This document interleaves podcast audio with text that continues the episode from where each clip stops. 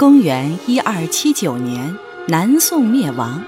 这一年，画家钱选四十岁，他拒绝到蒙元的朝廷为官，从此隐居山林。而今，收藏在北京故宫博物院的《山居图》，就将其隐逸山林的生活场景呈现在世人面前。《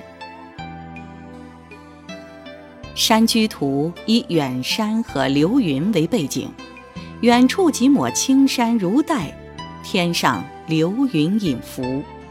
流云下面以湖心群峰为界，大致可以分为右、中、左三部分。群峰右边是大片空蒙的湖水，湖面水平如镜。一叶扁舟荡漾其上，隐约有人在垂钓。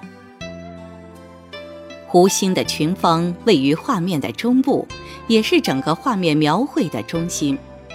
主峰耸立，山色青绿，周围群山环抱，山下树木葱茏。一座墨瓦白墙的小院就坐落在绿荫深处，房前竹篱围绕。柴门开启，院中却空无一人。门外绿水平堤，右边堤下停泊着一只小船，船家持杆撑船，正等着岸上的人上船。而柴门左边则蜿蜒出一条山路，野桥断岸，一位士人骑马款款过桥，侍者在后面跟随。画面也随之转到左边岸上。画面左边只露出湖岸山岗的一角，却可以让人见微知著。山岗上挺立着三株松树，树干笔直，松针攒集，犹如扇面一般。而山岗掩映下有一处院落，似乎正是骑马之人要造访的地方。不同于李思训、赵伯驹等人带有富贵艳丽之气的大青绿山水，这幅山居图卷用色淡雅，笔致柔劲，在清清淡淡的色彩中，给人一种轻旷秀丽的审美感受，恰如其分地表达了隐居山中、超脱尘世的意境。是钱选继承唐宋金碧山水画法，并用以体现文人意性的代表作。画卷卷尾题有一首五言律诗，诗中言道：“山居为爱静，日午掩柴门。寡和人多计，无求道自尊。燕鹏具有志。”兰爱不同根，安得蒙庄叟相逢与细论？诗后落款吴兴钱选顺举画并题，题款后钱顺举，顺举印章钱选之印三方朱印，表明此画正是宋末元初著名画家钱选的作品。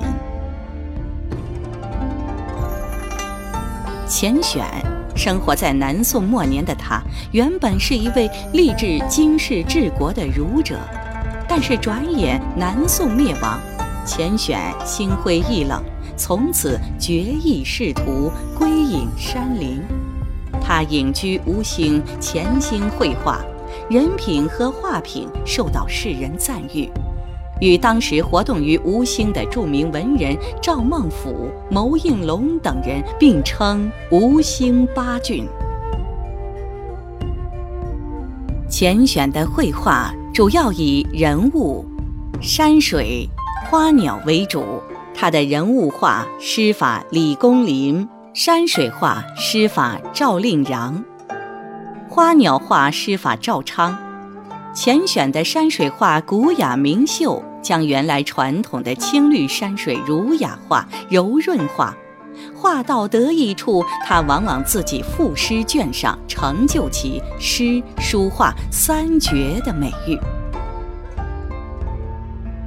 山居图》是迄今公认的浅选青绿山水的代表作。在其问世后的漫长岁月里，这幅案几手卷演化成一幅提拔纵横的长卷。卷前引首是明朝书法家滕永亨的篆书大字“山居”，卷后则是刘敏、周传、傅伯生、徐范、沈潜、萧规、谢晋、董其昌等二十六位明代名人的题记。来赞扬这幅作品的绘画艺术，或者记述其流传经过。采菊东篱下，悠然见南山。这是东晋陶渊明的隐逸之境。山居为爱静，日午掩柴门。这是元代初年钱选的理想之国。一幅《山居图》，将几千年来文人雅士对于远离尘嚣、隐逸山野的向往显露无遗。